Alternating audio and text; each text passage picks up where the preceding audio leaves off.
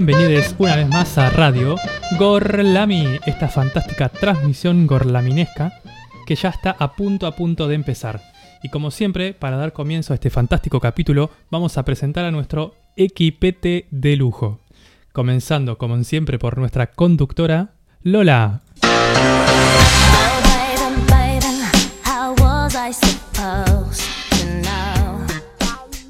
Muy buenas tardes en este hermoso sábado soleado, este horario de las 3 de la tarde que nos sienta muy bien. Bienvenidos a todos los que están escuchando. Y vamos a dar la bienvenida al equipete, como bien decía Nacho, comenzando por nuestra queridísima Rita.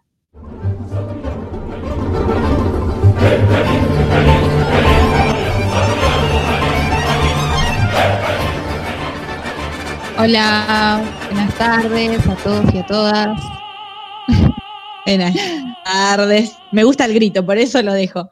Bien, vamos a saludar rápido porque hoy tenemos un tema del día que nos apasiona, así que estamos muy ansiosos por arrancar. Bienvenida, mi queridísima Lucy.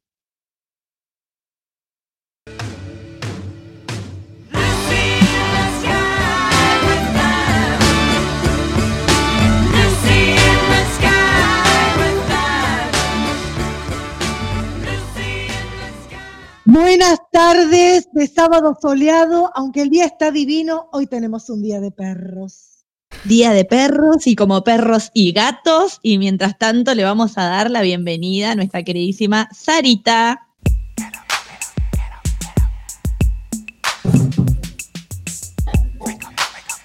Buenas tardes a todos.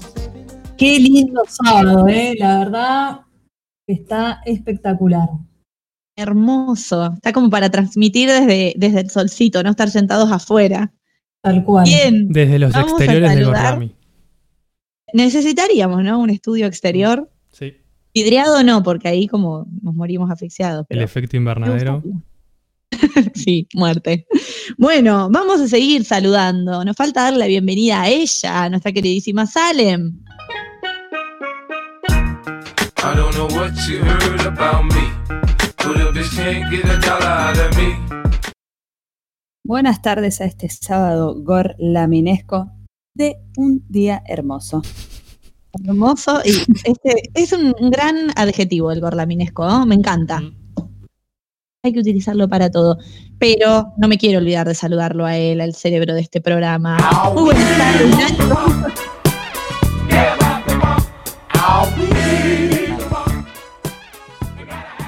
Hello. No voy a dar más detalles que el hello. Ok. ¿Cómo andan? ¿Cómo los trata? ¿Cómo los trató esta semana de miércoles a sábado? Porque el miércoles ya nos hablamos. Yo tengo una noticia para contar. Ay, a en ver. mi casa apareció un gato. Un gato foráneo que no venía acá, pero es re amiguero, se te tira encima. Así que bueno, hoy los En desparasitamos. busca de amor. Sí, sí, sí. Es que creemos que se escapó de alguna casa y cayó acá. Pero no sabemos. Macho Y no lo pensamos Macho. devolver.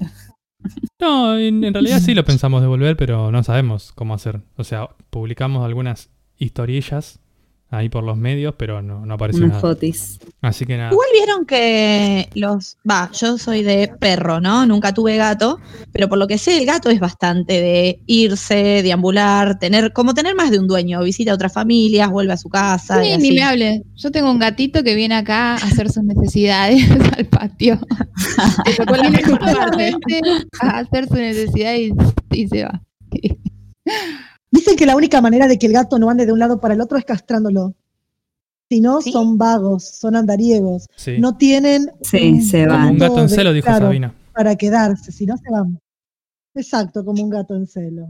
Nunca tuve, chicos, gato. Dicen que es un camino de ida, pero soy más del perro, qué decirles. El resto, cantidad de mascotas, como para ir de a poco metiéndolos en el tema del día. Cantidad de Nacho, ¿Acá en mascotas. casa? Uy. Dale. como Ocho, quieran. ocho y ahora dos gatos. Ocho perros y dos gatos. Ahora. Bueno, Tenía nueve mascotero, perros, ¿no? pero bueno, uno se Bien. desencarnó. Cachita, rest in peace. Le mandamos un saludo al cielo. Yo, un besito al cielo. Ah. Yo no tengo mascotas, pero me siento casi dueña, aunque la dueña no lo piense igual, de una perrita blanca, muy bonita y muy bella. De la raza favorita de la de Salem, ¿verdad? De la raza favorita de Salem, una caniche. Un montón de- che. chistes, ¿no? Sobre caniche. Vos, Salem, ¿cuántos tenés? Perros. A- un gato y tres perros y medio. ¿Por qué y medio? Rescatamos un perro. No, no se imaginen cualquier cosa. Rescatamos un perro una vez, vivió acá cuatro o cinco años y hace un año que decidió mudarse a la vuelta de casa y viene de vez en cuando, viene los fines, come, saluda, juega con sus amigos perros de acá y después se va por un- dos días, no viene y así. Bueno, bien, me encanta que lo hayan eh, dado la autonomía y la independencia de elegir familia. Muy bien. Bueno, Claro. ¿qué les parece si arrancamos entonces con el tema del día? Porque, como habrán visto, el tema del día es las mascotas. Así que comencemos con eso.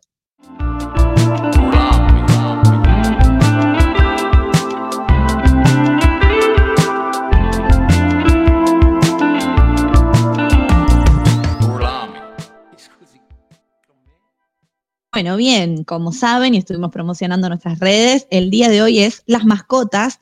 Y la verdad que hay muchísimo para contar sobre las mascotas. Vamos a tratar de abarcar un poquito de cada cosa y seguro nos quedemos cortos. Pero como saben, a mí me, copa la parte de la historia. Así que les voy a contar, eh, con ayuda de Nacho, un poco cómo fue que los animales empezaron a ser usados, primero domesticados, entre comillas, y después con el paso del tiempo utilizados como animales de compañía porque no todos los animales que son domesticados son domesticados con el mismo fin. Bueno, buscando un poquitito eh, el origen, lo que encontré me resultó muy interesante, porque habla de que el primer animal que es como domesticado por los hombres es durante el Paleolítico, es decir, en el origen del hombre prácticamente, hace una banda de tiempo, donde el hombre entra medio como en simbiosis,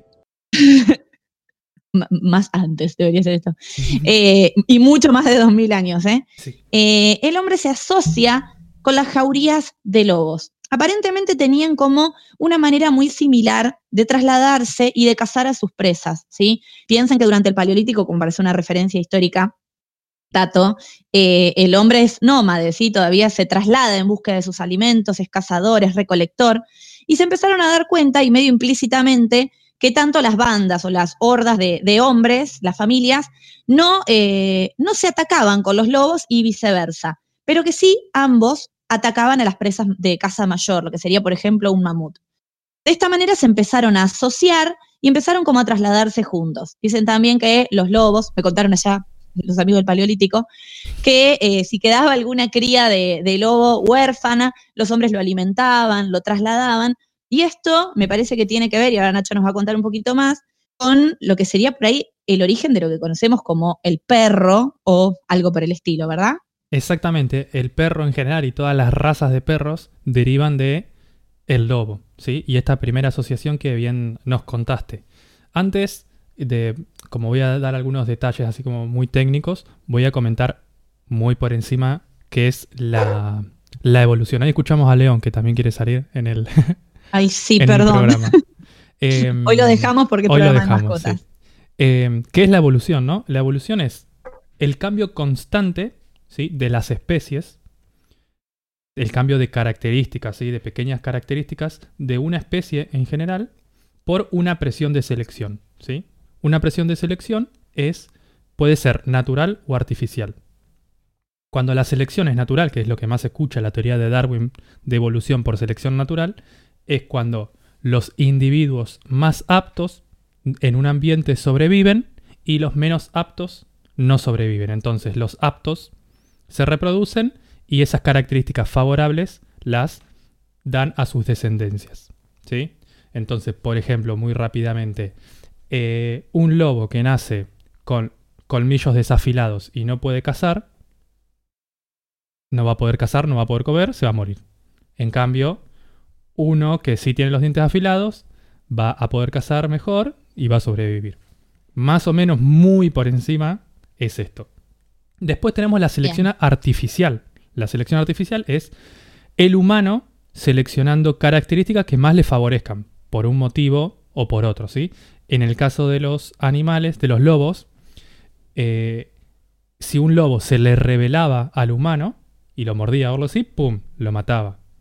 Entonces, los que eran más cariñosos, por decirlo así, o más amigables con el ser humano, lo seleccionaba.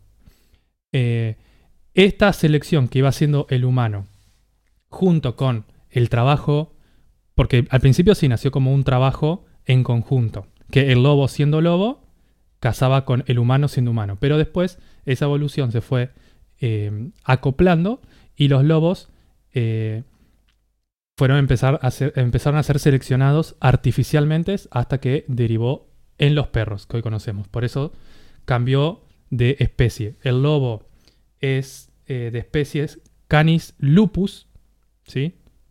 Y la especie del perro es Canis familiaris. Y bueno, de ahí se derivan todas las, las razas de perros que em, después lo voy a comentar, así podemos ir con, con estos detalles. Re interesante esto que, que contás. Bueno, bien, entonces en el Paleolítico, todavía estamos hablando de los lobos, cazaban en conjunto, ¿sí? Porque el lobo tenía quizá la fuerza y la agilidad y la velocidad, y el hombre tenía el uso de herramientas o armas, la inteligencia, la estrategia, y así es como empieza, digamos, el hombre a asociarse y a domesticar a los primeros animales. Ya en el Neolítico, allá por el, hace 8.000 años o 7.000 años, eh, se empiezan a domesticar, o sea, esta gran revolución que tiene que ver con lo agrícola, no es solo agrícola, sino también que se da la domesticación de otros animales. Pero acá ya no con el fin eh, necesariamente eh, de caza, sino justamente para poder alimentarse y comerlos, aunque sí se empiezan a usar también para el pastoreo. Así es que empieza, por ejemplo, la domesticación de ovejas, de cabras, del ganado vacuno, entre otros. No sé si sobre esto, Nacho, vos querías aportar Sí, algo también, eh, me parece, ¿no? No, que durante la evolución y con la selección artificial en este caso, lo que se van seleccionando son características. Los animales que tienen características que a mí, por cierto modo, me favorezcan o me sean útiles en el caso de la ganadería, las voy seleccionando. Esto pasa con animales y también pasa con plantas, ¿sí? Es el comienzo de lo que podríamos decir la ingeniería genética y el mejoramiento, ¿sí? El mejoramiento de especies. Em, Bien. obviamente en los perros por ahí eh, ahora nosotros tenemos mucha empatía con los perros porque lo vemos como algo familiar porque en su comienzo se seleccionaban eh, lobos y descendientes de lobos más cercanos otros tipos de perros que tengan características que nosotros nos hagan empatizar por eso de algún modo decimos que es el mejor amigo del hombre en cambio en Y porque, estos y porque animales vimos el libro de la selva. Que Mm, nos hace no encariñarnos. ¿Cómo no? Yo tampoco. la vi, Nah, son no horribles. El silencio. Sí, por eso. Son horribles. Sí, la, la bueno, la vamos recomiendo, ve, veanla. Dale. Yo la vi, pero cuando estaba en dibujitos un montón y no me acuerdo nada. No, no, yo nunca. Lo anoto, lo anoto. Bueno, y la cuestión con los animales de pastoreo eh, y ganadería, se seleccionaban los animales que producían más carne, más grasa, más cuero, cosas útiles para el ser humano, ¿sí? Después de matarlo, bueno, pum. Eh, por eso es como que es el mismo proceso de selección artificial, pero uno para un animal de compañía que terminó siendo el perro, en la mayoría de los Bien. casos, y en otros para eh, un beneficio eh, alimenticio, sería en esa época o de... Y con un fin utilitario, ¿no? Exactamente. Eh, también podemos distinto, ¿no? agregar que, claro, exacto. Como bien decías, para el uso, ya sea para alimentarse, para el cuero, y hace- en el 4000 antes de Cristo también se empieza a utilizar como animales de trabajo. Ahora, eh, siempre que uno hace un recorrido por la historia y en diferentes representaciones gráficas, tanto egipcios, asirios, romanos, aparecen estos animales ya más como animales de compañía. Y acá sí lo que sucede es mayoritariamente con perros y con gatos. Hay muchas representaciones de romanos, por ejemplo, con perros en el regazo, que eh, algunos historiadores dicen que le adjudicaban algún carácter curativo, como que cuando estabas medio mal de la panza, hacía bien arropar un cachorro que te transmita el calor en el estómago y que se te pasaban los males. Eh, estos dos son los animales que empiezan a pasar dentro de las casas, ¿sí? Y, y a lo que sería hoy el animal doméstico. El gato, por ejemplo, en el 3000 antes de Cristo, es domesticado y tiene como mucha importancia en lo que sería la comunidad, la comunidad, la civilización egipcia. De hecho, en muchos de los templos que hay en Egipto hay eh, gatos momificados y siempre al gato se le asigna como un carácter de un animal más misterioso, ¿no? Como secreto, enigmático. Así que eh, estos dos serían como los animales más domésticos a nivel mundial. Sí, el, tanto el perro como el gato fueron animales que fueron que pasaron por esta presión de selección artificial, hablando de mascotas, ¿no? Dejando por fuera caballos, vacas, cabras, entre otras, ¿sí? Que son animales eh, de trabajo, de agricultura, Em, de ganadería, perdón. Em, pero el perro y el gato pasaron por una, una selección, ¿sí? Evolucionaron, dejaron de ser el animal salvaje y pasaron a ser un animal eh, domesticado, ¿sí? Casero, podríamos decirle. En el caso del gato, el Felis silvestris vivía cerca de los lugares, pero cuando eh, los humanos reconocieron que se comían los roedores, que se comían los granos, y bueno, después también más como acompañamiento en el caso de los, eh, de los egipcios, empezaron también con esta presión de selección y seleccionar aquellas características que le gustaban más de estos gatos, o que fueran más estilizados, tal tipo de perro, de pelo, perdón, el color de pelo. Entonces ahí fue, se fue seleccionando y ahora en el caso del gato, la, la subespecie que pertenece al gato doméstico se llama Felis silvestris catus. ¿sí? Es una subespecie del gato montés, que es el- como el más conocido, ¿no? Mucho nombre de gato, porque me suena al Como gato los Félix, dibujitos ¿no? Animados. silvestre, claro. Claro, el gato gato. silvestre No se Félix. mataron con el nombre. ¿Vieron? Nada que ver lo que voy a decir y después continúo con la parte seria. Pero ¿recuerdan el famoso capítulo de Friends en el que Rachel compra un gato egipcio? Sí. Sí, que era como, si sin pelo, sin pelo, era solo piel. Sí. Ese no era un gato, decía Joey. Horrible. Eh, Bueno, como estamos no viendo. No, no, es que parecía como, bueno, una cosa muy extraña. Mírenlo, por favor, ese capítulo. Eh, como estamos charlando de los animales en la historia y cómo han evolucionado, yo traje aquí dos breves, voy a tratar de ser lo más breves posible, dos anécdotas de dos personajes históricos que a priori son como súper contrapuestos y que nunca nos imaginaríamos que pueden tener algo en común, algo tan en común como puede ser el amor animal o el amor a una mascota. Voy a hablar un poquitito de la breve historia de Hitler y Blondie y de Trotsky y Maya. ¿sí? Son dos líderes políticos opuestos con un amor por las mascotas terrible. El caso de Hitler con, con Blondie, acá hay otro dato de Hitler que por ahí también es interesante, es que Hitler era un tipo vegetariano que amaba la naturaleza, la buena alimentación y los animales. De hecho, dicen que en el Tercer Reich él promueve campañas para la protección animal. Bueno, en fin, la hipocresía, ¿no? Pero bueno, los Sí, animales le importaban. Qué contradicción, qué contradicción total. Los humanos no, pero los animales sí. Eh, bueno, le regalan una perrita a una pastora alemana que se llama Blondie.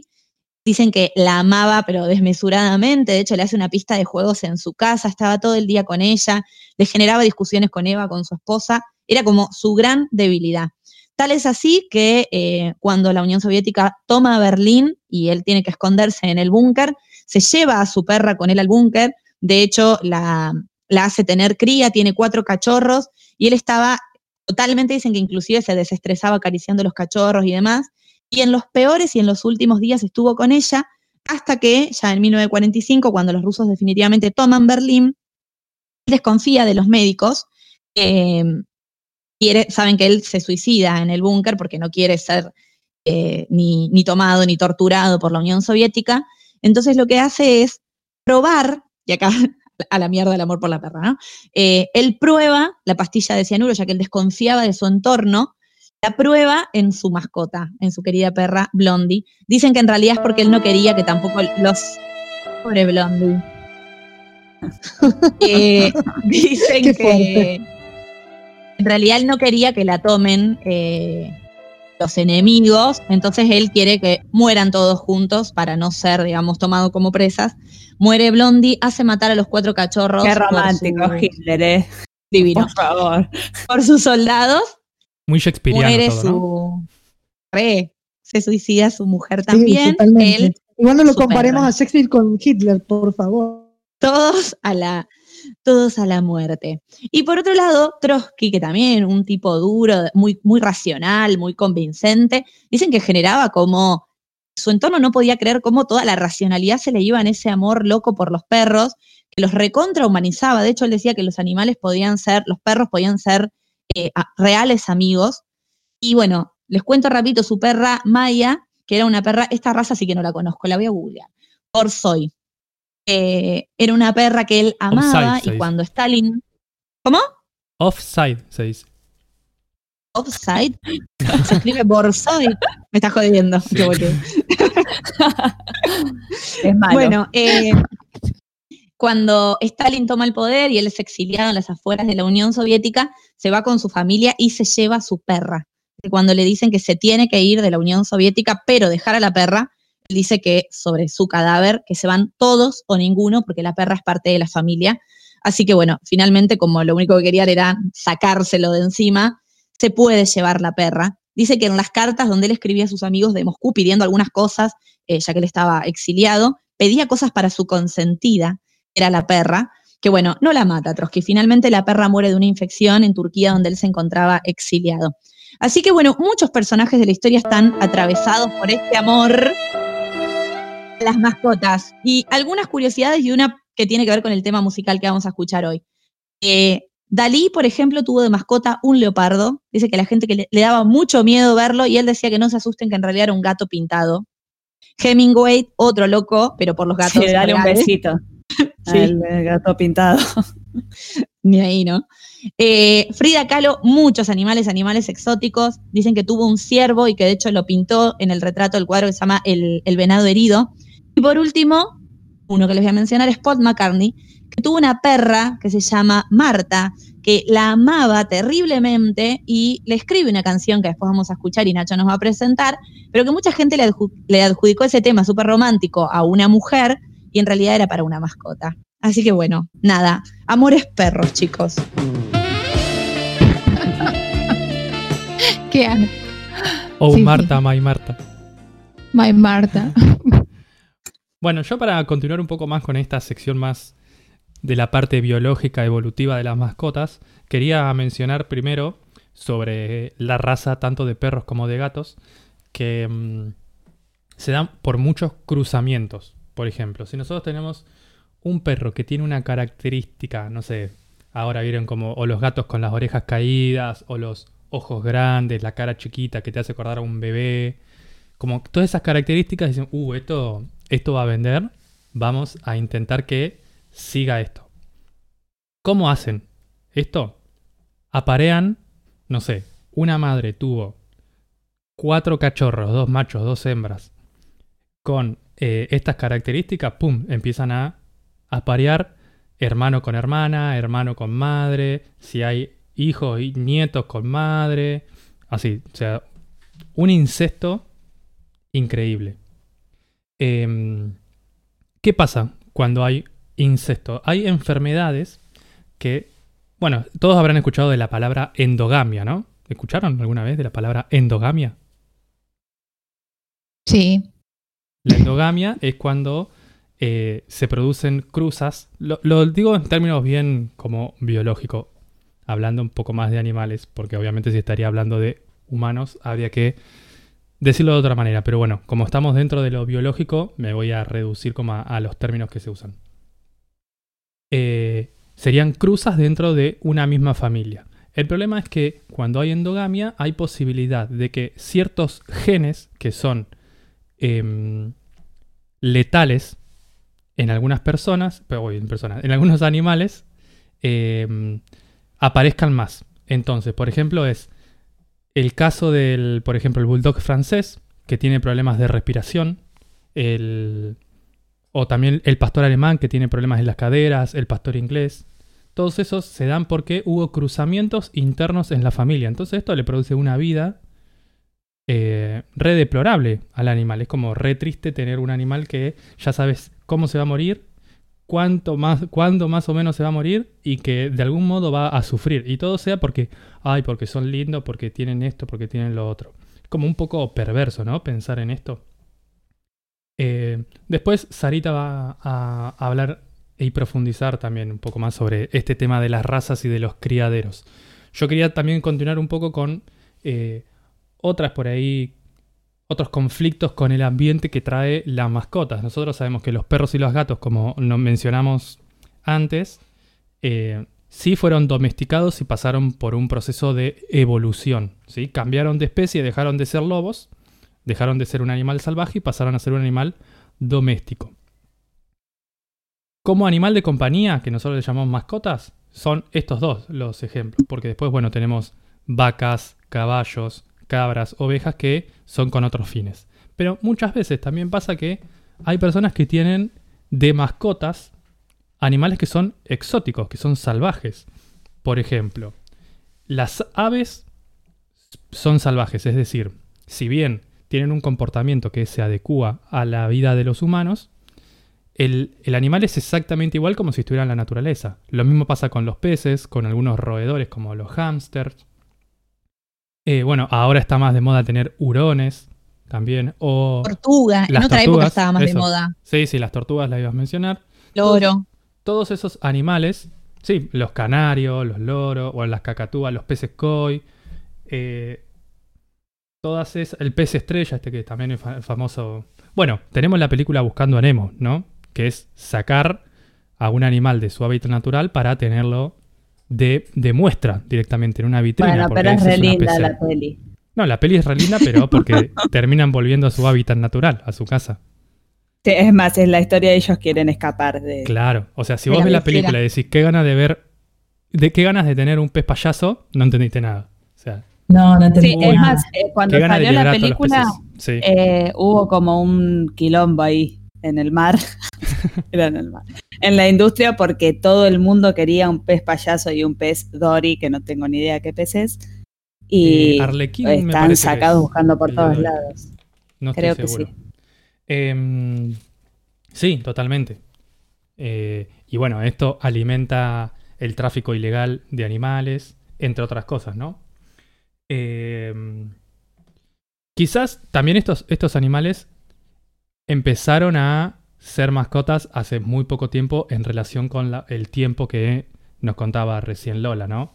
Entonces no hubo un cambio, una modificación en las características que justifique un cambio de especie. Pero bueno, es como que hay que tener en cuenta que nosotros, teniendo ciertas mascotas, estamos sacando a un animal de su hábitat natural y lo estamos teniendo en otro. Que eso lo puede estresar y no le puede hacer bien, casi tanto como las razas de los perros. O sea, cuando uno tiene una, mascota, hay que ser conscientes, ¿no? De que es un ser viviente también. Acá nos van a saltar a la yugular los veganos que nos dicen, ah, pero vos comes carne. Bueno, sí, en otro momento hablaremos de eso. Esa Eh, es otra discusión. Totalmente. Eh, bueno, yo para terminar quería compartir una célebre frase que ya todos conocen y se podrían imaginar después de haber dicho tanto la palabra domesticar, ¿sí? que está en el libro del Principito, y antes de presentar la canción que ya nos adelantó Lola. La frase dice lo siguiente. Pero si tú me domesticas, entonces tendremos la necesidad el uno del otro. Tú serás para mí único en el mundo y yo seré para ti único en el mundo. Ah. Ah. Bueno, y con esta frase nos vamos a escuchar esta oda de amor hacia su perrita Marta que compuso John Lennon, que se llama Marta, My Dear.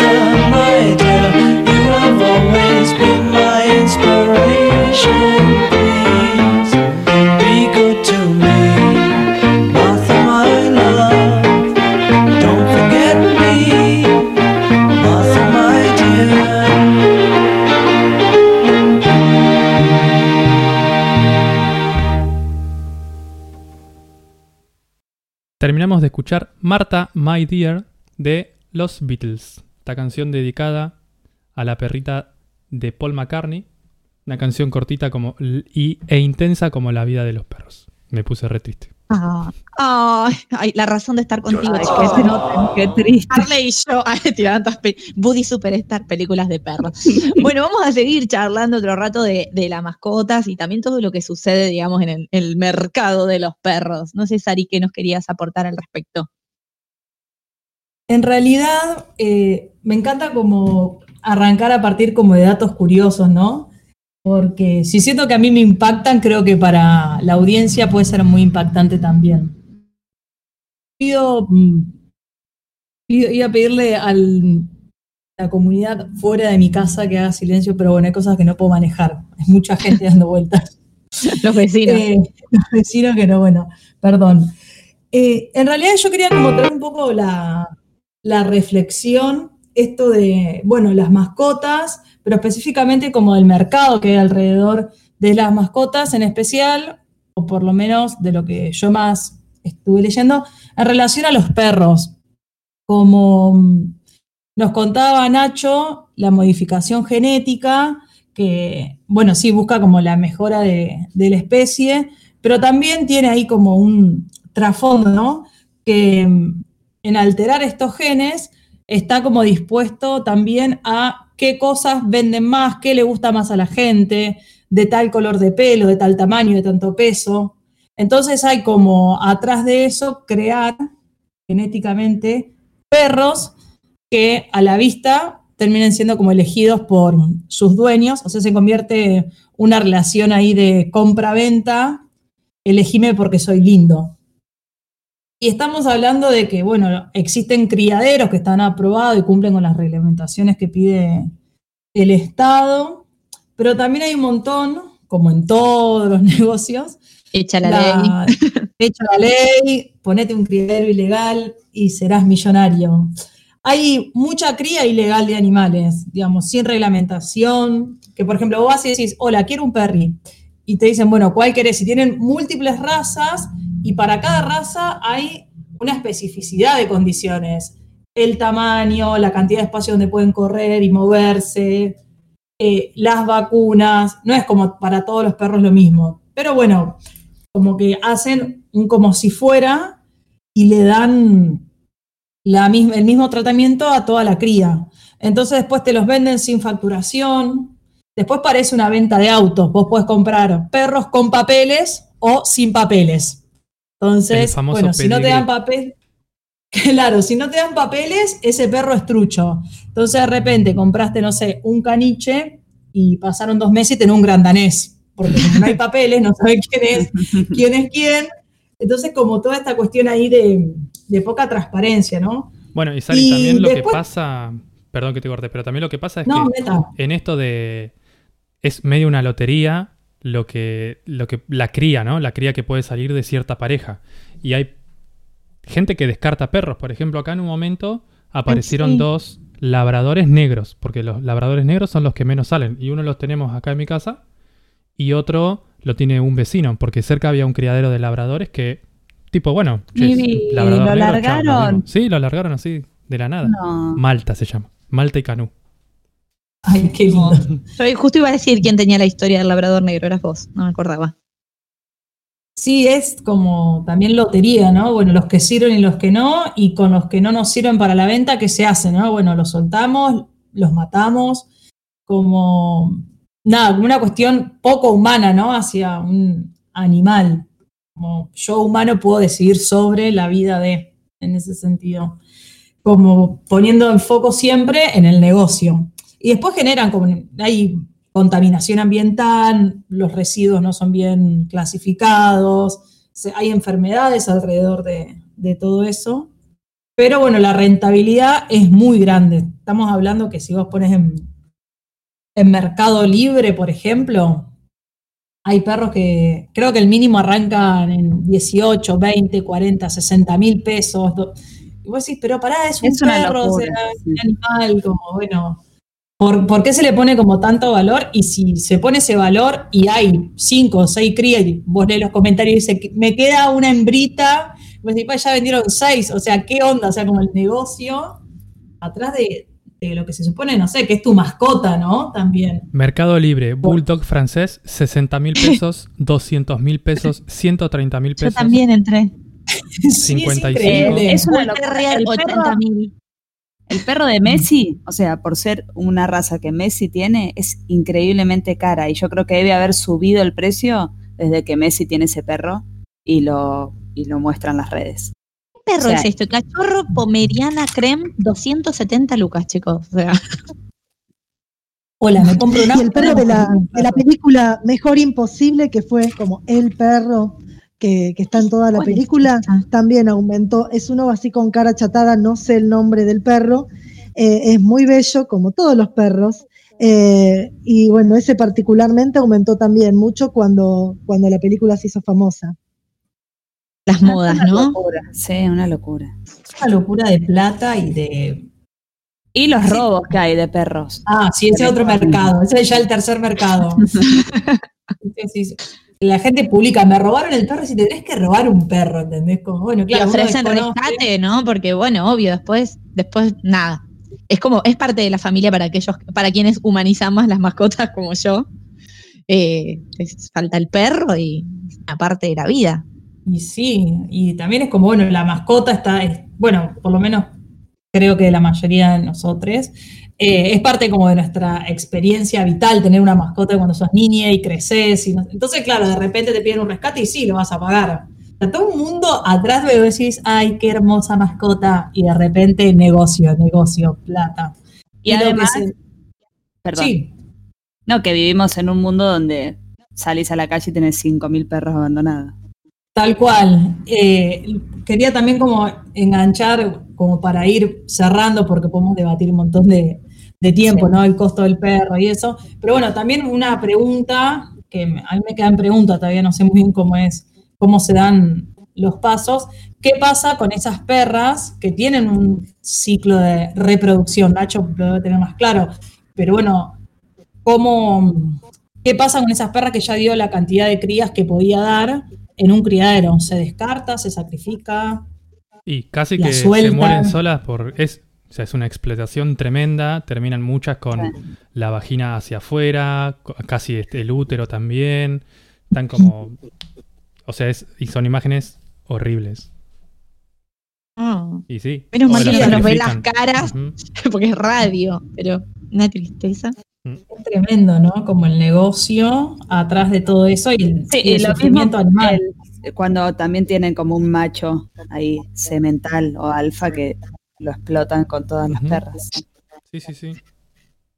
Y como la otra mm, contracara de esto, ¿no? Que hay un abandono, hay un montón de abandonos y de perros y gatos callejeros, un montón, ¿no? Eh, Argentina, esto son, es un dato no muy actual, pero no tendrá más de tres años, desde el 2017 más o menos. Que Argentina es uno de los países que lidera el ranking de los países más mascoteros, o sea, los argentinos somos mascoteros, pero también hay como un gran problema que no se visualiza tanto, pero solamente en el conurbano bonaerense, solamente en el conurbano, hay 6 millones de perros y gatos callejeros. Una locura. Es un montón de animales, o sea, como no lo llegamos a, a dimensionar la cantidad de perros y de gatos que, que andan en la vuelta, ¿no? Y que muchos de estos son crías de, de reproducciones que se dan de entre animales callejeros y también otros que son de la irresponsabilidad de los dueños, de las dueñas. O sea, mi perra quedó embarazada, no sé qué hacer con las crías, las pongo en una caja y las abandono. Sí, las terrible. dejo en dejo- las llevo a alguna peregrinación y Eso es dejo. súper común. Entonces hay como un montón de animales callejeros ahí en la vuelta por, por mucha irresponsabilidad, ¿no? Tener una mascota no es simplemente tenerla y que esté en casa y que me haga bien a mí, sino hay como una responsabilidad que implica la, no sé si lo voy a decir bien, pero me sale decir la salud reproductiva de nuestros animales. Como, bueno, y aumentó mucho esto de, bueno, inversiones como del, Estado en protectoras, en hogares, se reglamentó un poco lo que es el hogar de tránsito, como para poder ir ubicando a todos estos animales callejeros que de no ser así también causan eh, problemas en, en la sociedad, en la cotidiana, o sea, perros que se cruzaron una moto, un accidente, perros que te muerden, como hay un montón de cosas que se van generando por el simple hecho de que estén ahí como viviendo en la calle, que hagan de, su, de la calle su hogar. Entonces, bueno, como nada, invitarnos como a la, a la reflexión, ¿no? A la hora de elegir qué mascota quiero tener, tener en cuenta la cantidad de, de factores que influyen, ¿no? En la decisión, como poder ser conscientes. Que si te querés comprar un perro de 60 mil pesos está bien y si querés adoptar también está bien, pero que, que podamos ser conscientes y responsables en las mascotas que queremos tener. Ah. Pero no todas las mascotas, no todas las mascotas eh, son, son compañeros sociales, es decir, no todos los animalitos, los gatos y los perros son mascotas. A ver, dicen que los franceses adoran a sus perros y a veces comen sus caballos. Los españoles que adoran a sus caballos a veces se comen a sus vacas. Y que los indios que adoran a sus vacas, las vacas son un animal sagrado en India, a veces se comen a sus perros. Es decir, que hay eh, culturas donde los perros no son mascotas, sino que son comida. Eh, según algunos psicólogos, los perros son particularmente buenos como mascotas porque tienen muchas habilidades psicológicas que otros animales no tienen. Por ejemplo, los perros, y esto va para muchos que humanizamos a los perros, pueden leer y reaccionar al, lenguaje corporal humano. Eh, esto es una de las causas por las cuales nosotros, muchos de los occidentales, tenemos eh, vínculos tan fuertes con, los canes y con los gatos. Eh, por eso nos parece totalmente desagradable a muchos de los occidentales comer un perro porque, o, o un gato, ya que nos parece que, que es como un amigo, un hijo, y no nos comeríamos un amigo. O sí, bueno, pero no en la manera. Los peces son amigos, no comida. Dijeron ahí, buscando a Nemo. Bueno, eh, en realidad la mayoría de los occidentales se abstienen de comer perros solamente por una cuestión de vínculo emocional, también porque hemos tenido variedad y alter- varias alternativas alimenticias de origen alemán. Entonces, la forma en que nosotros percibimos a los, a los perros en este caso eh, es clave para determinar si lo vamos a comer o no. Eh, el consumo de carne de perro fue registrado históricamente en todos los continentes, eh, pero casi siempre que se comía los perros, en este caso los perros, se lo relacionaba con momentos de hambruna.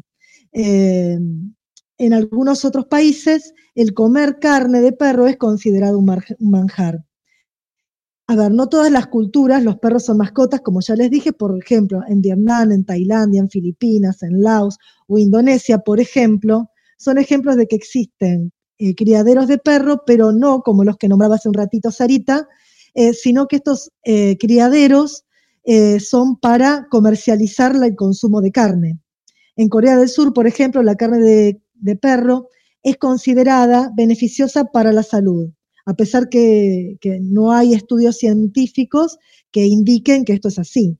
Y en China, por ejemplo, se realiza eh, una vez por año el Shulin, no sé si estará dicho bien, si hay algún chino que me lo pueda decir, eh, que es donde se consumen alrededor 10.000 perros Shulin para celebrar el solsticio de verano.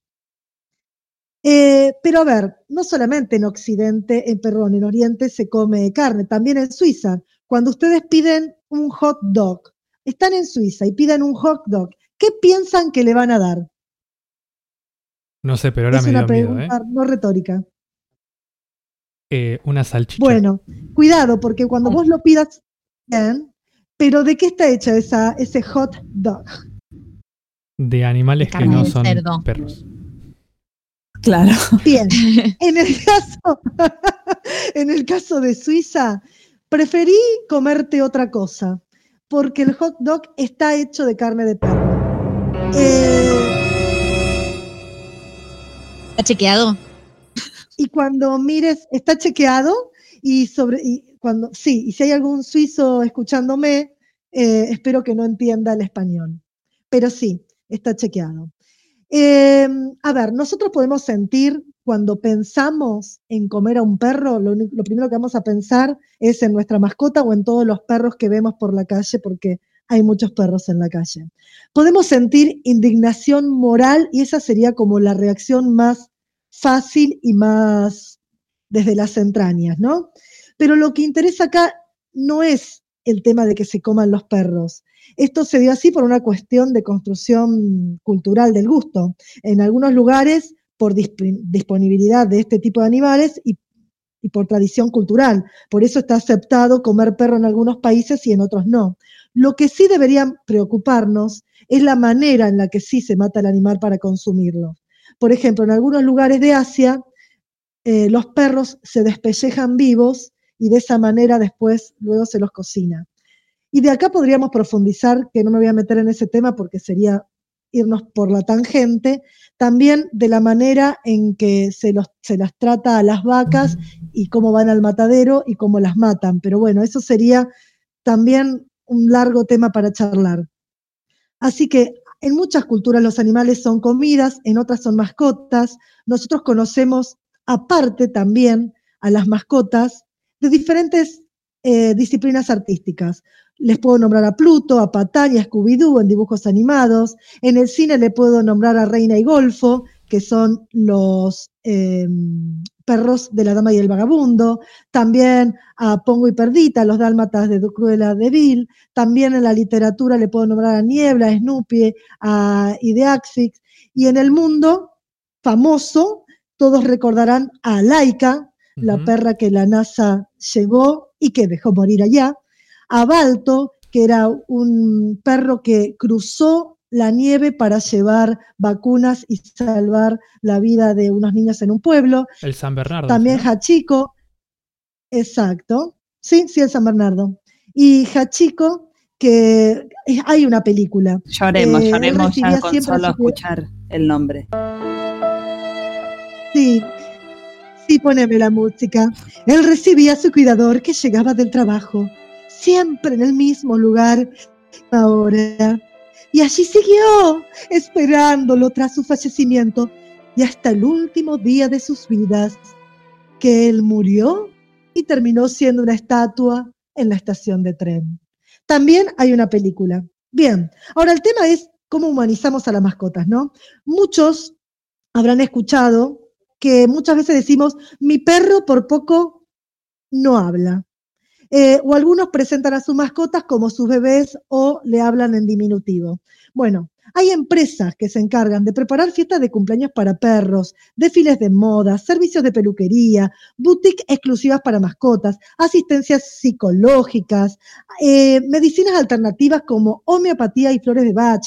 Hay servicios de medicina privada y ambulancias de traslados y también hay cementerios virtuales donde, por ejemplo, se te muere tu mascota y vos pones eh, una foto de la mascota y un mensaje alusivo de cementerio virtual. Sin embargo, sin embargo, hay quienes no están de acuerdo con la humanización de las mascotas. Opinan que no está bueno exagerar porque tratarlos de esa manera, humanizarlo, haría que los bichilios, nuestros animales, pierdan sus características propias. Los veterinarios dicen que querer como hijo a las mascotas no es lo malo.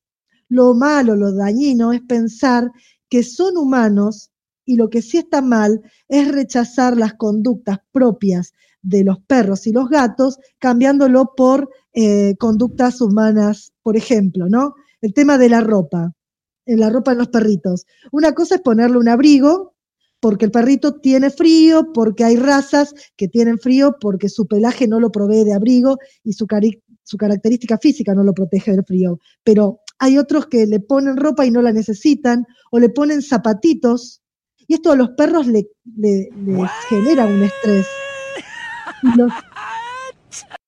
Sí, hay, hay personas que les ponen a los perritos zapatitos. Otro tema también es el corte de la cola y las orejas en los perros. Si bien antiguamente existían modalidades de, de digamos, se les cortaba la cola porque tenía una función en particular. Por ejemplo, los perros de guardia y defensa, como los Doberman o los Dogos o los Boxer, se les cortaban las orejas para que no tuvieran un punto vulnerable si otro animal quería atacarlos. El tema es cuando esta práctica se extiende por cuestiones estéticas eh, y en realidad esto hace que se lo someta al animal a, a un Una bronca me sufrimiento, da porque eso. son amputaciones. En realidad son amputaciones. Que les corten las uñas o los lleven a bañar es una rutina de limpieza y de mantenimiento. El tema es cuando se le amputa la cola y las orejas, a ver, se le cortan cartílagos, eh, los nervios, los vasos sanguíneos, otros tejidos que, que tiene la piel. La cola, por ejemplo, que es la columna, la, la continuación de la columna vertebral del perro, eh, sirve para mantener el equilibrio. Por lo tanto, cuando corren o cuando giran o cuando hacen un movimiento con su cola, en este caso, al cortarla es como si los perros no tuvieran eh, timón, ¿sí? Porque en realidad no tienen cómo sostenerse. Y si le cortan las orejas es A como ver. si no tuvieran pumba. Yo entendí Bueno, me río pero no lo entendí. No entendí timón y pumba. Después en el Bueno. corte te lo explicamos. Estaba silenciada. Gracias, gracias. Bien, a ver, eh, piensen en lo que les voy a preguntar, no les voy a preguntar todavía, pero piensen en algo. Eh, cuando a un perro se lo apaña en todo, y no voy a hablar de nadie en particular de este grupo, o de todos en general, Mm. se lo reconforta con cariño cuando pasa una situación traumatizante, por ejemplo, día de truenos, tormenta. Uno, en vez de dejar que el perro afronte ese momento, ¿para qué? Para, para ayudarlo a superar sus traumas, uno lo vuelve al acobijarlo y al salvarlo, entre comillas, de los truenos y tormentas. Que cuando la lo te rompe todo. Saltaste, saltaste y no dije nada. No dije nada. Rompe cosas. Bueno, Estás creando a un perro débil, mentalmente débil, que se comporta con, con, neuro- con- con comportamientos neuróticos, que se excitan, que ladran, y lo hemos visto y lo hemos escuchado en un montón de programas, eh, eh, todo el tiempo, que mastican cosas, has encontrado cosas rotas todo el tiempo, eh, son agresivos o demasiado miedosos, son perros desequilibrados y frustrados. Es Ah. decir, Bueno, che, cuando bueno. Apaga la radio, amor. Perros psicóticos, psicópatas. Ahora, psicópatas. Ahora, ¿saben? Yo les voy a dar una receta para tener un perro equilibrado y feliz. Bueno, quizás una Dijo la que sería no tiene también- perro, ¿no? Bueno. Y su popó está dura.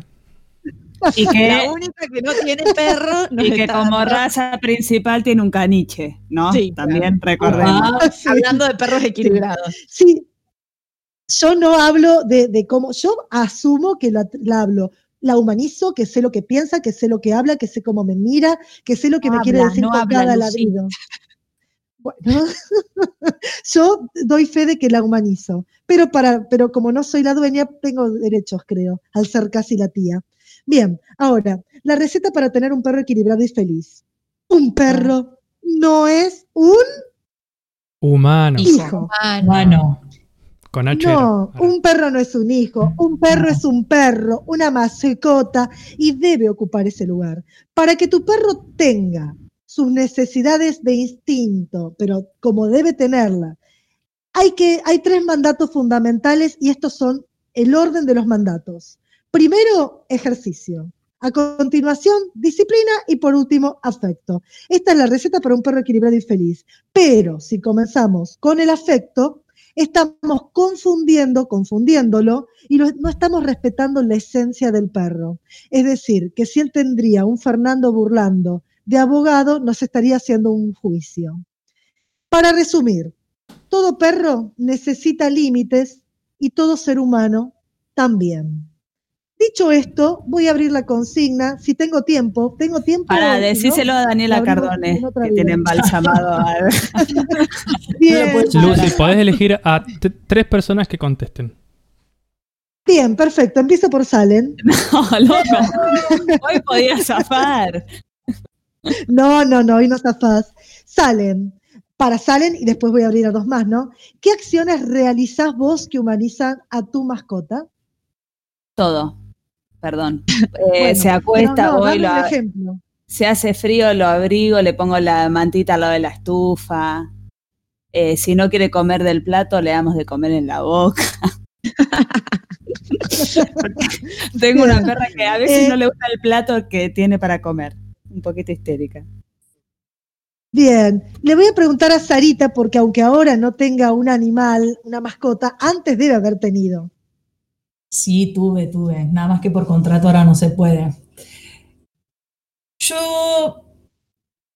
Exceso de cariño. Primero el afecto, después todo lo otro. Nunca Pero es una exceso acción en de cariño. particular. Una acción en particular es. Lo hago con los perritos acá de la vuelta. Tengo una compañera muy perruana y muy humana de perros. Nada, de comprarle comida, llevarle. Ay, está lloviendo. Bueno, pongámosle alguna mantita. Nada, señora, sobrevive a la inundación. Nacho, por último, Eh, creo que no tengo ninguna conducta que humanice a les perres. Creo. ay, qué mal elegí hoy. Bueno, te elimino y voy a decir a Lola que tiene 100, pero va a elegir solo una. Ay, eh, le converso como si fuera una persona. Hola, mi amor, ¿cómo estás? ¿Cómo dormiste anoche? Bien. Te extrañé. Beso. Ah, yo también a también, qué bueno. No sabía que eso contaba. Eso cuenta, Es que- Nacho. Es que yo entiendo la decir- conversación. Eh, Lola y yo los tenemos adentro viviendo, ya eso es un montón. Que en el sillón dormimos la siesta adentro. abrazados. Claro. Ah, Bien, Bueno, entonces eh, tomen los consejos que le acabo de dar. Eh, yo no los Bien. puedo tomar, pero quizá ustedes sí. Bien. Muchas gracias, Gracias. Lucy. Esperamos que les haya gustado a todos nuestro tema del día. Ay, gracias, me despido con mi música. ¿Me estás echando? Me pintó, me pintó. ¿Me estás echando? No, una manera de despedirse. Y esperamos que, que todos adopten una mascota porque hace muy bien a la salud, así que anímense. Bien, eh, vamos a continuar con el programa del día de hoy, así que le vamos a dar paso a nuestra queridísima. Chan, chan, chan, chan. Estaba pensando a nuestra queridísima quién. A nuestra queridísima Rita. Eh, ¿Querés que escuchemos No. un temita antes? Ay, sí, yo ya estaba, yo ya estaba apurada. Ay, sí, escuchemos A un tema, escuchemos un tema. Bueno. No, o sea, a mí me encantaría tema. seguir y escuchar la Rita. Pasa que capaz que la gente quiere descansar un poco sus oídos, ¿no? Sí, tenés razón. Muy bien, Ay, vamos gracias, a me pusiste el tema de despedida. Así que la gente quiera descansar un oído. Me siento Razón, Nacho. Y como la gente quiere descansar sus oídos de nosotros, ¿qué les podemos compartir? Vamos a compartirle una canción que se llama Animal y está interpretada por Ainda Duo. Vamos a escucharla. Indefinidamente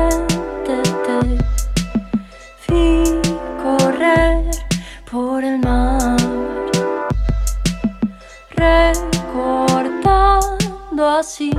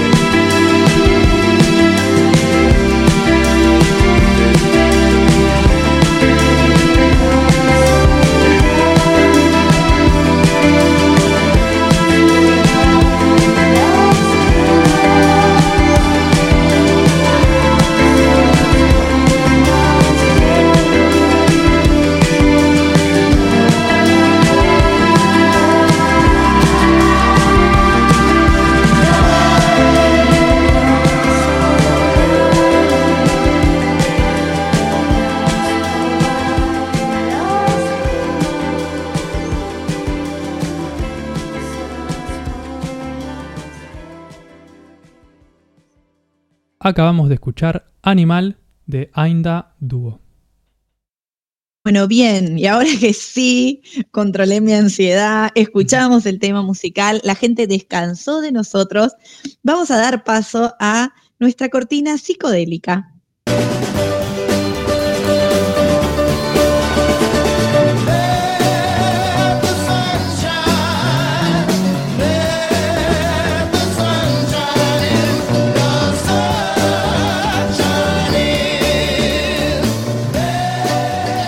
Bueno, gracias Nacho gracias Lola. Ahora sí. Eh, y para el día de hoy tengo algo distinto, porque no vamos a hablar eh, de un género como hacemos siempre, sino de una canción que creo que ya todos conocemos, ¿no? Eh, la verdad todo esto viene porque me quedé muy cebada viendo un video de un youtuber español que analiza musicalmente y también la producción de canciones que se llama Soundtrack. Eh, y el video que vi, Para los amigos. y el video que vi analizaba la canción Nos siguen pegando abajo de Charlie García. Y realmente se los recomiendo para descubrir por ahí cositas musicales que muchas veces se nos pueden pasar por alto. Eh, y hoy entonces quería como detenerme un poco en la letra de esta canción y completar el análisis. Este, hace un tiempo eh, hice un seminario de letras de rock nacional y realmente lo que descubrí es que eh, el rock, digamos, se conforma a partir de toda una intersección que no es solamente lo musical, sino también la puesta en escena en el recital, digamos, el arte de tapa y por supuesto las letras, ¿no? Y que todo esto amalgamado hacia el género en sí y le da tanto significado y tanto valor social. Digamos, es todo un conjunto, ¿no? Y por eso tenemos este género tan vivo. Y lo primero entonces que quería mencionar para meterme en esta canción es eh, la historia ¿no? del rock nacional y más concretamente en la década del 80. Esta canción piensen que es del 83. El rock era un movimiento de oposición a la música bailable, ¿sí? a la, disco, que era un producto comercial que se le imponía a la juventud para atarlos a la moda y eh, volverlos sumisos al sistema. Bueno, a todo esto se le ponía el recital, digamos, como una forma de, entre comillas, abrir la cabeza, ¿sí? Y en el 82, eh, un año antes de esta canción, hay como una crisis muy grande en el rock nacional, en esta idea del recital también, porque justamente se organiza un festival que es el Festival por Malvinas y muchos músicos son acusados de haber transado con los militares, ¿no? Eh, se pone como en cuestión y en duda toda esta idea de lo nacional del rock nacional, ¿no? En este contexto, digamos, y saliendo de la dictadura en una democracia todavía muy tibia, es que Charlie compone Clicks Modernos, lo graba en Nueva York, y es un disco, digamos, que por un lado denuncia a la dictadura y todos sus horrores, digamos, en clave alegórica, por ejemplo, en ese disco está el tema de los dinosaurios, que todos lo conocemos, ¿no? En los que se habla, digamos, adrede de la gente que puede desaparecer, y a su vez se menciona que aunque desaparezcan las personas, no se pueden borrar sus hijos, a su descendencia. Lo mismo, digamos, los que sí se van a, extinguir, dice, son los dinosaurios, porque, y aparece como la burla de Charlie, la humorada, ¿no? Es que los dinosaurios no tienen sexo, dice. imaginen a los dinosaurios en la cama, ¿no? En este mismo álbum, eh, tan fuerte en su denuncia, eh, está esta canción Nos siguen pegando abajo, y esta canción es realmente muy rupturista en su forma y muy innovadora, porque por primera vez, para narrar el horror que fue la dictadura, se utilizan todos los recursos del género policial negro, ¿sí? Dice, yo estaba en un club, no había casi luz, la puerta de salida tenía un farolito azul, él se desmayó delante de mí, no fueron las pastillas, fueron los hombres de gris. Miren, lo están golpeando todo el tiempo. Y aparecen esos golpes de batería otra vez, uniéndose la música a la letra, y justamente aparece una narración en primera persona que está testificando, ¿no? Un hecho de desaparición que vio, ¿sí? Está prestando testimonio como testigo, y además aparece algo muy fuerte y realmente nunca visto en la historia del rock nacional, que es la voz del desaparecido. No hay canción que tenga este tipo de testimonio, este tipo de voz, que aparece cuando habla, cuando canta Pedro Aznar y dice, mamá, estoy yéndome, soy como una luz apagándose.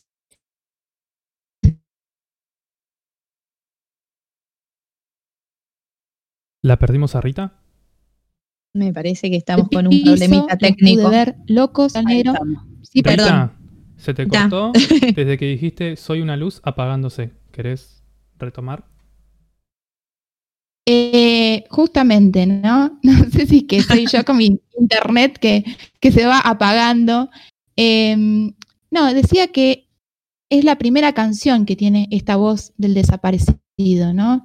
Eh, con una frase tan fuerte, ¿no?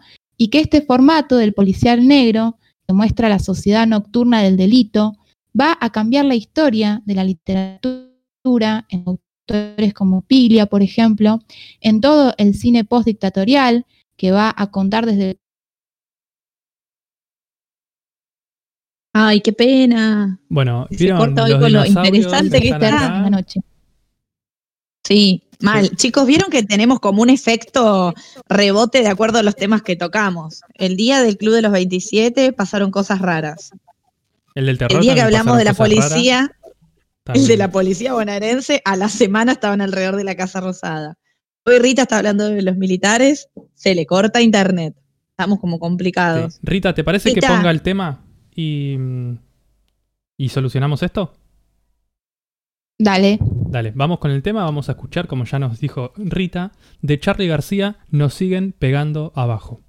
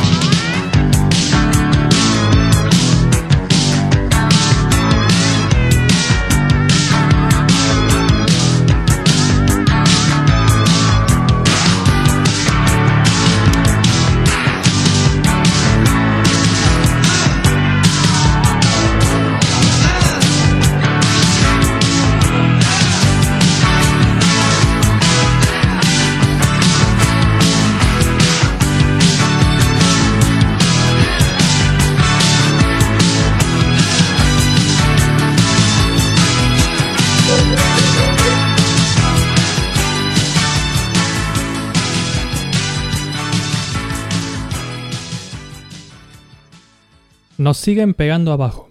Charlie García. Ahora tengo miedo de que se empiece a cortar de nuevo.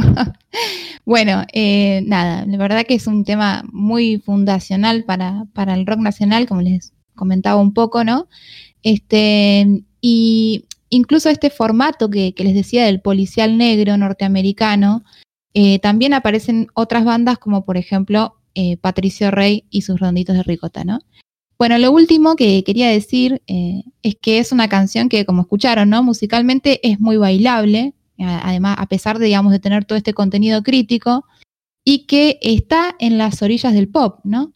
Eh, y no es una casualidad, porque justamente Charlie García eh, la compone para que esta música sea pasada en las discotecas, ¿no? La discoteca es ese espacio en el que, como, como decía, dice la misma canción, ¿no? Es una trampa en la que los militares chupan gente, ¿no? Y como decía también al principio, es el espacio contrario al rock, porque supone ese adoctrinamiento de la juventud, el pacto con el diablo, el negocio de la música a favor del escapismo, y por toda esta reflexión metaliteraria, digamos, se vuelve no ya una canción, sino una verdadera operación política, se infiltra en las discotecas y se graba para siempre en la cabeza de todos y de todas.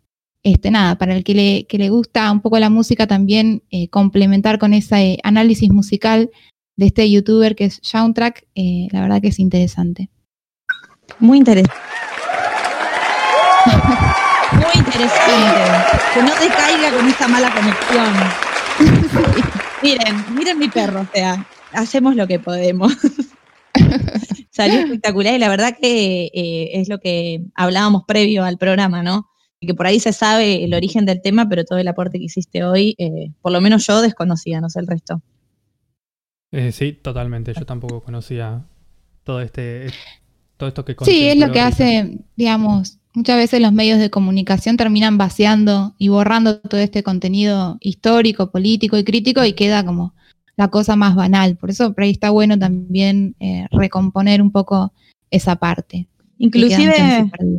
Cuando al principio de, la sección le, o sea, recitaste parte de la letra, es como que cobra completamente otro sentido, porque uno cuando la canta o la vas escuchando con la música, digamos, se pierde un poco, o por ahí uno no presta tanta atención. Así que bueno, muchas gracias Rita por tu aporte del día de hoy. Y eh, como ya hemos escuchado el tema, que encima es un temazo, vamos a pasar a la sección de Salem. She take my money. Saying she a gold digger, I'm in but need. she ain't messing with no broke niggas. Give me money. Now I ain't saying she a gold digger, I'm in but need. she ain't messing with no broke niggas. I got a weed. Get down, Yeah. girl, go ahead, get down. Les voy a traer un tema que espero se indignen tanto como yo. Oh, no. O no, sí, tal cual. Eh, hubo como un boom último en las redes sociales que tiene como protagonista a Santiago Maratea, que es un influencer. No sé si ustedes lo conocen. ¿Lo conocen? Sí, es algo un. Yo sí. Lo conozco. Hace radio. Bien. Eh, es un pibe que está bastante, eh, eh, hace bastante tiempo, perdón, en las redes. Es como uno de los primeros que, que empezó con todo esto del Instagram y usarlo para crear contenido y entretener a... Trabaja en radio él, ¿no? ¿Está en Vorterix? Sí, ahora sí. Es más, Mario Pergolini creo que lo nombró como su sucesor a ese nivel. Porque Ay, por tiene favor. como una voz quebrada como Pergolini, pero Sí, no tiene la desfachatez que tenía Pergolini cuando comenzó. Para vos. Para mí. No, bueno. Bueno, sí, trabaja en radio y Pergolini lo quiere.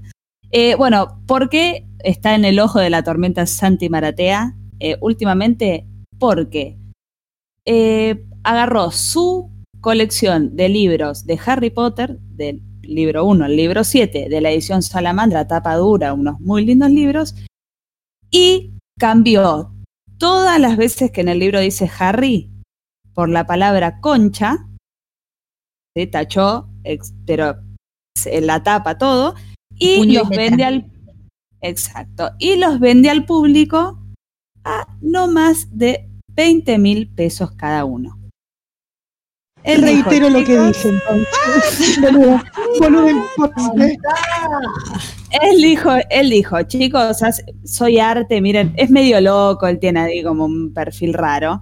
Eh, soy arte, miren lo que dice, estuve una semana para de cada libro ir tachando Harry y reemplazarlo por la palabra concha, entonces ahora los voy a vender porque esto es arte y se me ocurrió a mí, abrió una página, que no la voy a decir así no lo van a comprar, nuestros oyentes seguro están corriendo a comprar un libro de Harry Potter de- de- modificado por Santi Maratea, Concha eh, y los publicó, exacto, a 20 mil pesos y él vende Concha Potter y la piedra filosofal, Concha Potter y las reliquias de la muerte, todos se llaman así.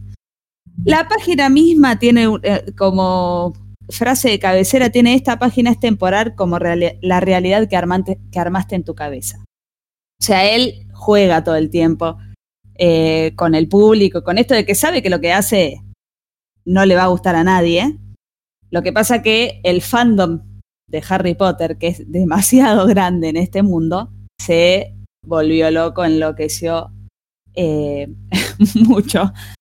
Y hizo tendencia en Twitter para que Salamandra, que es la editorial de los libros, y J.K. Rowling, J.K. Rowling para nosotros, eh, lo demandaran Por alteración, por sí. estar publicando esto. Alteración, es Exacto. No sé, alteración de, a- a- de una obra. no sé, no sé hasta dónde llegó esto. Lo peor de todo es que, lo- que alguien compró ya los libros de Santi Maratea. Más de hasta el día persona. de hoy lleva vendido tres. No, es un montón. Te hizo Y- 60 lucas. No, peor todavía. Como vio que se vendió, ahora salen 23 mil pesos. Lo subió a 3 no. mil. Justo, justo que había llegado a los 20 mil, ahora tengo que ahorrar No. 3 mil más para comprar. dijo, che, bueno, ya que vendí, ya que los vendí y no me esperaba que venda tan rápido, ahora salen 23 mil. Entonces vas a la página y el libro, eh, el 3, el 5 y el 7, que son los tres vendidos, dicen llegaste tarde. O sea, no vendido. Llegaste tarde. Porque re que fui corriendo a comprarlos y llegué tarde. Y te enteraste, Bueno. claro.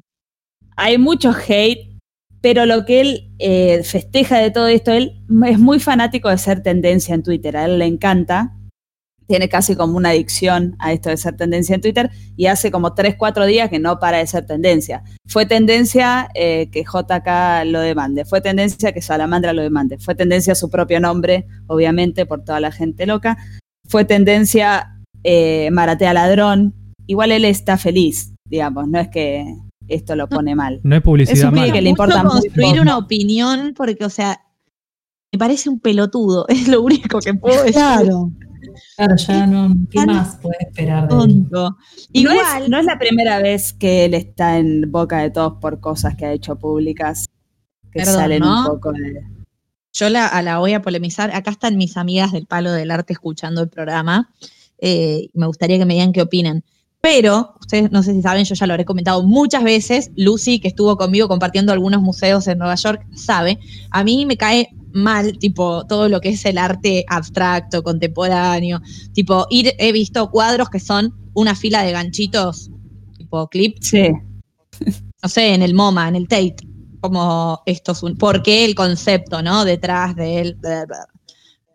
digo, ¿qué tiene de distinto esto, no? O sea, sí, que lo hizo el pelotudo de Santi Maratea, ¿se entiende? Y que encima Sí, que- está alterando una obra de otra persona. Me parece Lo loco que es ahí que es donde- tampoco es un artista que vos decís, bueno, Santi Maratea. Sí, pero ¿quién, quién es, Es un el artista? mundo de ¿Qué te ahora es- artista? Es como la Tener actualidad plastilina. y el influencer.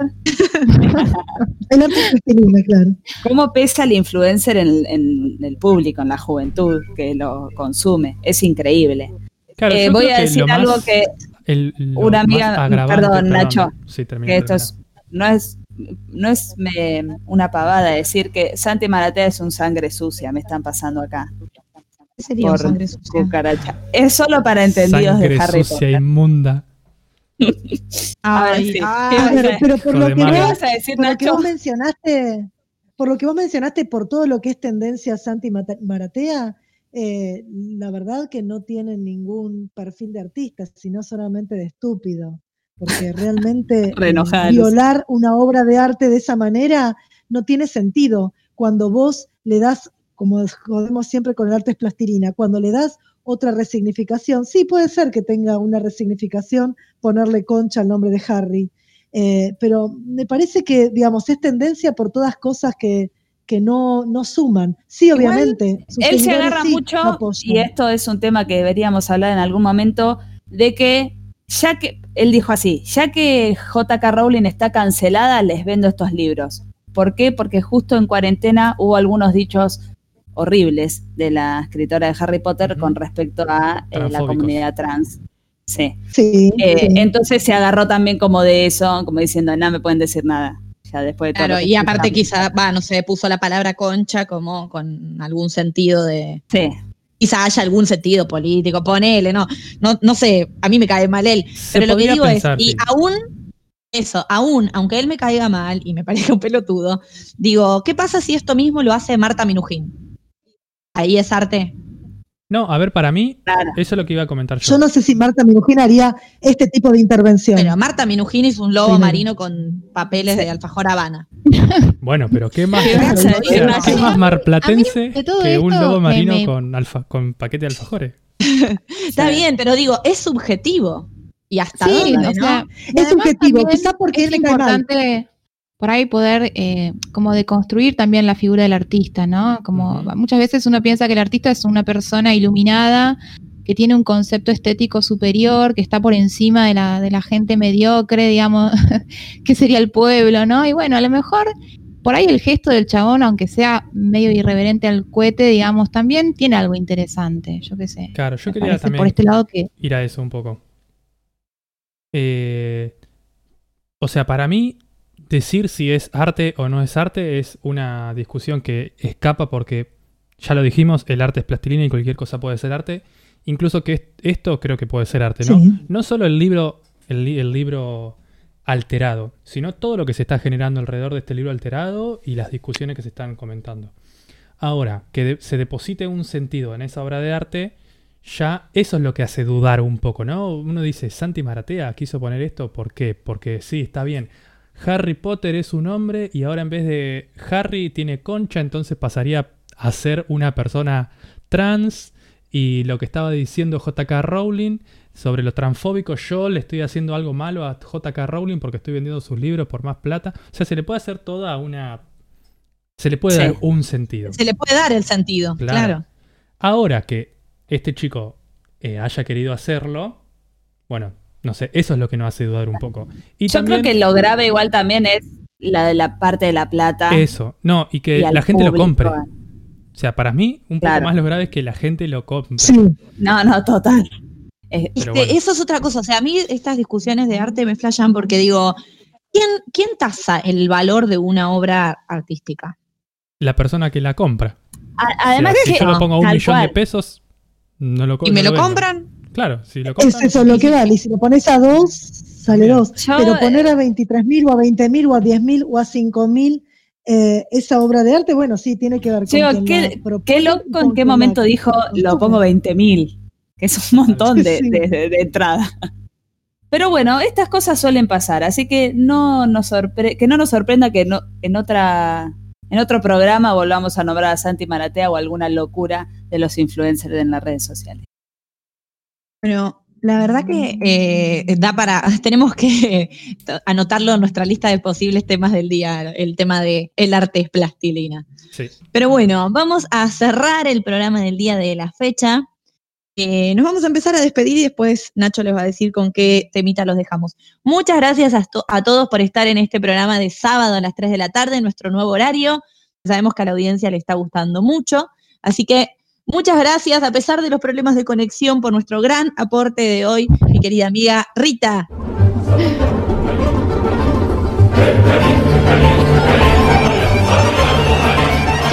Chao, Lola, chao Nacho y demás. Eh, espero que algo, algo haya quedado medio cortado, pero por lo menos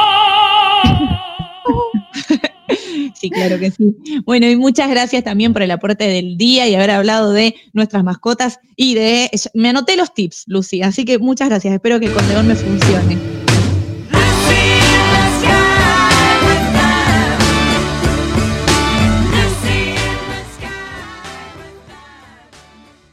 Chau, chau, nos vemos el próximo miércoles. Besos para Tutis. Adiós y muchas gracias también por llamarnos siempre a la reflexión y mandarnos al rincón a pensar, mi querida amiga Sarita. Buenas tardes para todos, nos estamos viendo el miércoles y antes de comprar, averigua.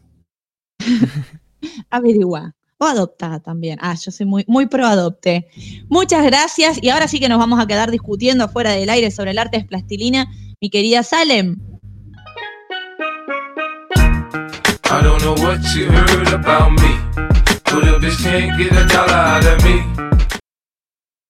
Muchas gracias a todas y a todas por escucharnos. Recuerden que nos pueden seguir en Instagram y en Twitter, en arroba Gorlami Radio. Nos pueden escuchar en vivo miércoles 17 horas, sábado 15 horas en gorlamiradio.blogspot.com y si no pueden, búsquenos en Spotify como Radio Gorlami.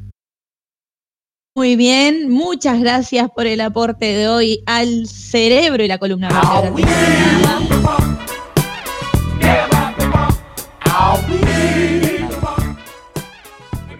Muy buenas tardes a todos, muy buenas noches, buen fin de semana y nos vemos este miércoles a las 17 horas. Y para ir terminando, bueno, vamos a mandar algunos saluditos antes de que, de que se ponga mala la cosa. Vamos a mandarle saludos a Mariana, vamos a saludos, mandarle saludos a Luciana, a Santiago, a Facu. Ahí me están pasando los A nombres. Jero y a Rocío que están escuchando, tirando datos. Maggie, tenemos Laura, un montón de Ana. de hoy. Ana, muy bien. Anita, siempre, siempre fiel oyente. Sí. Marian. Obviamente agradecerles Laura. siempre por estar ahí, por escucharnos, por prestar su oreja a, estas personas que quieren decir locuras. Y bueno, para ir cerrando vamos a presentar a la persona que nos conduce en este, este camino gorlaminesco, a veces sinuoso, a veces oscuro. Y ella es nuestra queridísima Lola.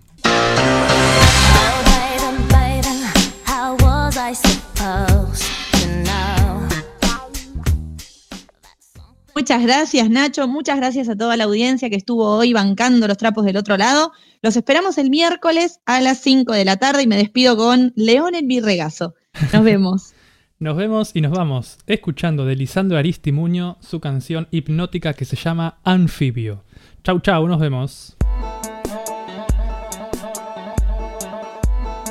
Ne- Next, next we have another kind of uncomposed music, very much quieter but also strongly evocative.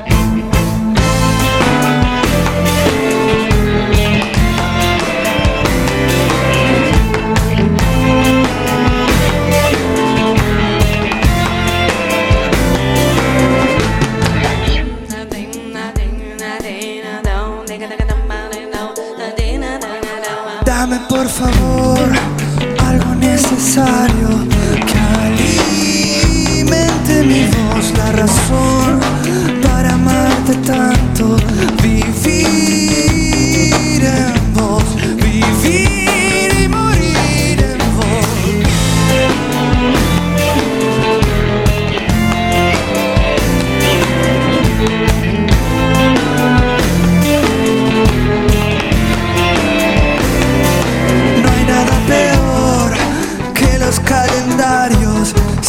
fines o razón tiene el diccionario. A mí solo me guía el sol.